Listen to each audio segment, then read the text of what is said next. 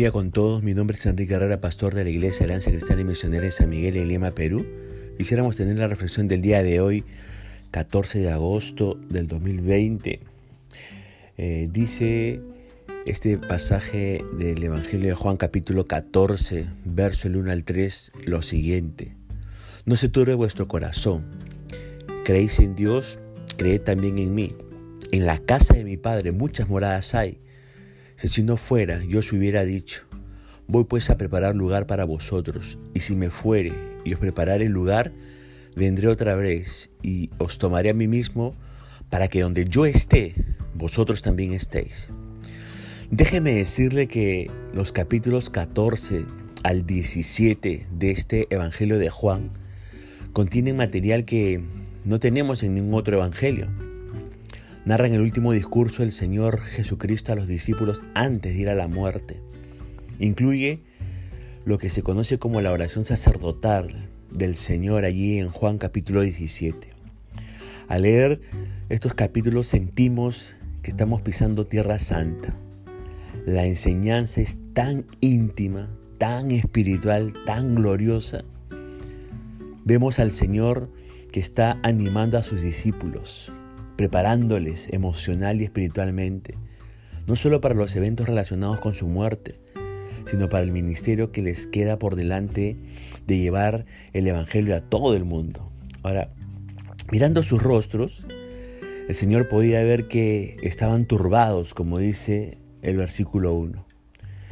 En la frase, no se turbe vuestro corazón, el verbo en griego es el mismo que Juan usó para hablar de Cristo allá en Juan capítulo 13, verso 21, cuando dice que Jesús se conmovió en espíritu.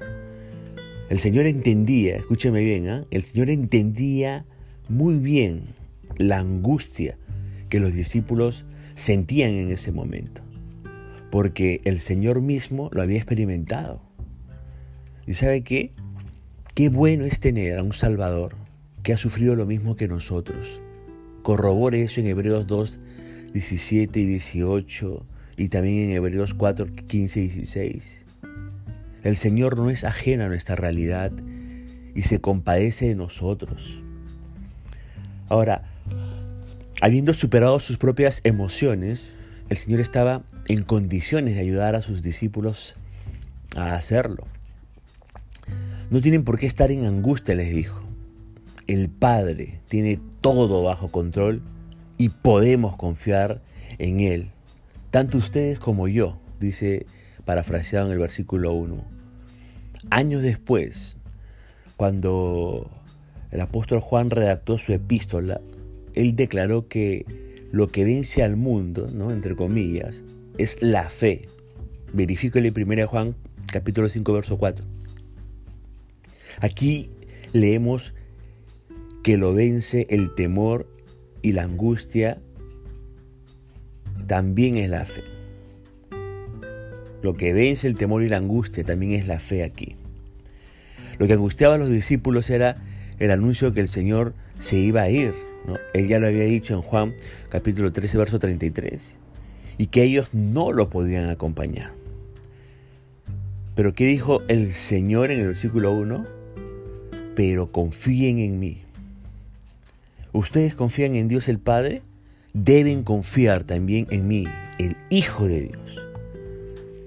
Y para animar sus tristes corazones, el Señor les indicó a dónde iba a ir. Dice ahí el verso 2, a la casa de mi Padre. Dos cosas debían animar el espíritu de sus discípulos. En primer lugar, en la mansión del Padre había muchas moradas, muchas moradas suficiente para todos ellos. Y en segundo lugar, lo que debía animar el espíritu de los discípulos era que Él iba, como dice el verso 2, a preparar lugar para vosotros. Ahora, ¿por qué entonces entristecerse? La despedida de un amigo siempre es motivo de tristeza. Pero cuando el amigo se va para preparar un lugar para nosotros, para se va para preparar una casa de retiro, un lugar para vacacionar, etc., entonces podemos alegrarnos. La separación solo será por un tiempo Y luego disfrutaremos aún más el tiempo que tendremos juntos con ese amigo. Ahora, pero ¿qué significa la frase voy a preparar lugar para vosotros? Mire, si en la casa del Padre existían muchas moradas, existían muchas este, residencias permanentes, ese es el sentido del griego, ¿por qué tenía el Señor que preparar lugar? O sea, ¿por qué tenía el, el Señor que preparar sitio? Y la explicación está ahí en Mateo 26, verso 17 y Marcos 14, verso 12. Antes de celebrar la Pascua con los judíos, el Señor envió a dos de ellos para preparar el cuarto. Y el verbo en griego es el mismo que Juan usa aquí. El aposento alto ya existía, pero tenía que ser acondicionado para la Pascua. Lo mismo es cierto del cielo. Las residencias celestiales ya existían, pero tenían que ser acondicionadas para los hijos de Dios. Tenían que ser acondicionadas para usted si es un hijo de Dios o si es una hija de Dios. Para mí si somos hijos de Dios. Eso no significa que haya alguna imperfección en el cielo, por si acaso. ¿ah? No vaya a pensar eso. Lo que el Señor quiere comunicar quizás es que mientras el Padre había preparado las residencias en términos generales, el Señor tenía que complementar esa preparación con su propio aporte, como el redentor y sumo sacerdote de nuestra fe.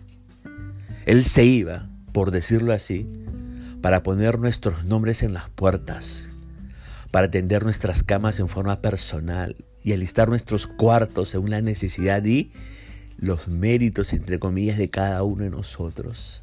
Qué tremendo, ¿verdad? Qué precioso, qué detallista de parte de nuestro Señor Jesucristo. Y para animar aún más a los discípulos, el Señor promete volver otra vez para llevarlos a la casa de su Padre, como dice el verso 3. Hay dos cosas para anotar aquí. La primera de ellas, el Señor volverá para llevarnos al cielo. La frase os tomaré a mí mismo debe ser traducida como les tomaré conmigo mismo. Y el verbo en griego significa acompañar o ir juntos con. El Señor no dice que nos llamará del cielo, sino que vendrá a la tierra para tomarnos y acompañarnos de vuelta al cielo. Y la segunda cosa que tenemos que notar aquí, a, raíz de este versículo 3, es que por toda la eternidad, por toda la eternidad, escúchalo bien, interiorícelo, por toda la eternidad estaremos en el mismo lugar que el Señor. Para los discípulos, la separación de Cristo sería solo por un tiempo. Luego, experimentarían la alegría de estar juntos para siempre. Él tenía que irse ahora, precisamente para asegurar su presencia eterna en el cielo con el Señor. Yo le pregunto en estos momentos, los discípulos se entristecieron al escuchar que el Señor se iba. En estos momentos, en su vida, ¿qué cosa le causa tristeza? ¿Qué cosas o qué cosa le causa tristeza ahora, en este tiempo y en estos momentos? ¿Habrá algo que le, le cause congoja y pena en su corazón? Déjeme decirle que debemos poner nuestra mirada en la eternidad y reconocer que el Señor ha asegurado nuestra eterna felicidad. Ojo con esto, eterna felicidad. Debemos confiar en Él ahora.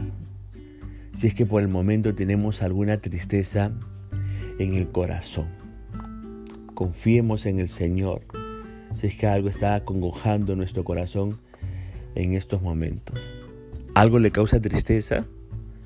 Puede acercarse al Señor para que en sus brazos, en su regazo, en su presencia, esa tristeza pueda ser tomada y Él pueda nuevamente volverle un gozo que nunca jamás debemos de perder. Dios le bendiga y nos estaremos comunicando el día de mañana.